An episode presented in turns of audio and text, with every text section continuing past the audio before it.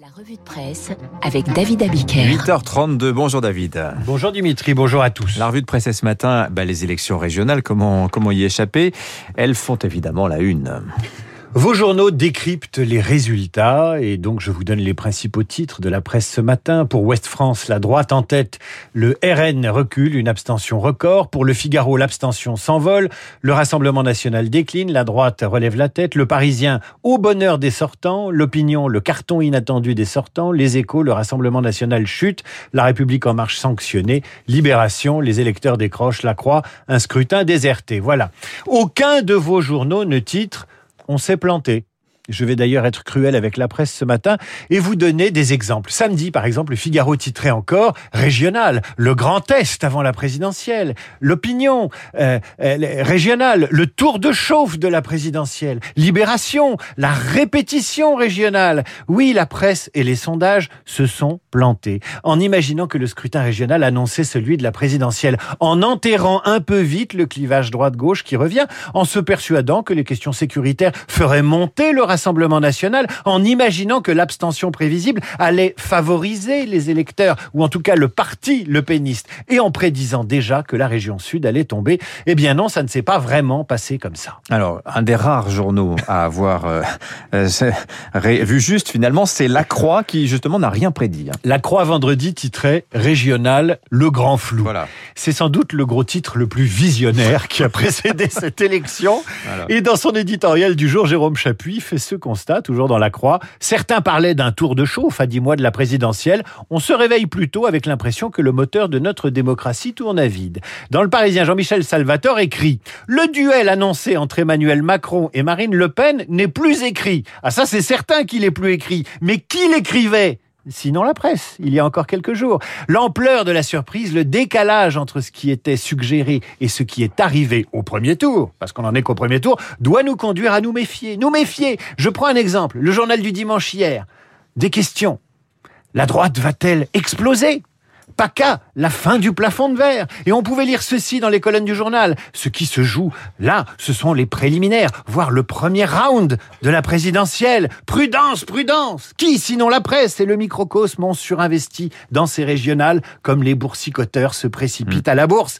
Qui, si ce n'est le système auquel appartient désormais le Rassemblement national, a transformé ces régionales en couturières, en avant-dernière répétition de la présidentielle? Ça en dit long sur le court-termisme, sur la boulimie d'un système médiatique qui met sans arrêt la charrue avant les bœufs. La une du journal du dimanche qui hier encore mettait en photo, en couverture, Marine Le Pen et Macron polarisant à l'excès cette élection. Ces deux-là sont probablement les deux grands perdants de ces régionales. Voilà pourquoi il faut se méfier de ce qu'on lit parfois dans les journaux. Prenez les gémissements de ce matin sur l'abstention. 66% des Français ne sont pas allés voter. Ça gémit.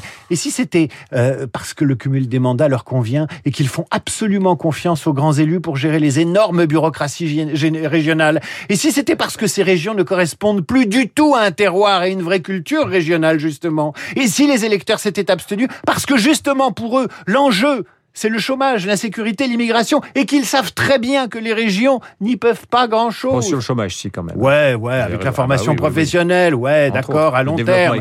À long terme, et à long terme, on sera tous morts. Méfions-nous des lamentations sur l'abstention. Il y aura un deuxième tour. Le renoncement des Français à voter n'est peut-être ni une défiance, ni un je m'en foutisme, juste une forme de pragmatisme. Oui, un aquabonisme, moi je dirais. Hein. Oui, c'est peut-être pas tout à fait une. On verra à la présidentielle, ça dure, il y aura une participation. Regardez les Américains. Ils ont eu un taux de participation dingue Enfin bon, on va pas refaire l'histoire. Bon, vous nous avez gardé le meilleur pour la fin, Anne Hidalgo. Dans le JDD d'hier, toujours, je lis cette question. Anne Hidalgo peut-elle enfin décoller? Il y en a qui y croient. Lisez le, le 1 paru euh, la semaine dernière. Arrêtez de rire, Luc C'est Luc Ferry qui rit. Hein. Lisez le 1 paru mercredi dernier. C'était le 16 juin. C'est pas loin le 16 juin. Ah C'était il y a six jours. L'hebdo le 1 qui titrait Hidalgo, une chance pour la gauche. Interview fleuve, bande dessinée sur la vie de la petite Anne arrivée en France à 3 ans. Anne Hidalgo, un pari français, le 1. Il faut dire que le 1, il y a 15 jours, posait cette question, faut-il canoniser Jacques Lang? Faut-il canoniser Quand un hebdo en est là, tous les espoirs pour la maire de Paris sont permis. Ceci dit, il y a des excès et les rêveries de la gauche euh, et de la presse de gauche, mais la presse de droite n'est pas en reste. Toujours au sujet de Paris et sa mère, le Figaro interroge ce matin Nicolas Destienne-Dorve, auteur d'un dictionnaire amoureux de Paris. L'auteur y raconte le génie de la capitale, mais également les dangers qui la menacent. Le Figaro aime étrier Anne Hidalgo, lui tend donc la perche sur la gestion municipale. Réponse de l'écrivain Je trouve le mot de saccage concernant Paris trop faible. On est dans l'euphémisme. C'est du massacre, presque de la torture. S'employer avec tant d'ardeur, tant d'énergie, tant de paradoxale bonne foi à défigurer l'une des plus belles villes du monde est assez vertigineux. La génération Hidalgo semble prendre un malin plaisir à poser ça et là les verrues de l'urbanistiquement correct, les plots jaunes des pistes cyclables, les nouveaux bancs publics, les nouvelles fontaines, les nouveaux kiosques, les nouveaux lampadaires, ces rogatons de jardins soi-disant participatifs, et tout cela enrobé d'une idéologie verbeuse. Je m'arrête là, car à force d'être excessive, la critique anti-Hidalgo ne porte plus. Je tourne alors quelques pages du Figaro, et comme le magazine Forum Opéra nous l'annonçait il y a quatre semaines, je tombe sur une interview fleuve de Placido Domingo, qui fêtera donc la musique aujourd'hui à Paris, Salgavo, après deux ans et demi d'absence. Le ténor se confie sur les accusations de harcèlement, sur la vague MeToo, évoque ses excuses qui n'étaient pas un mea culpa, et il l'assure, après avoir eu le Covid, si les théâtres me veulent, je suis là. Eh bien, Domingo est à Paris ce soir, Salgavo.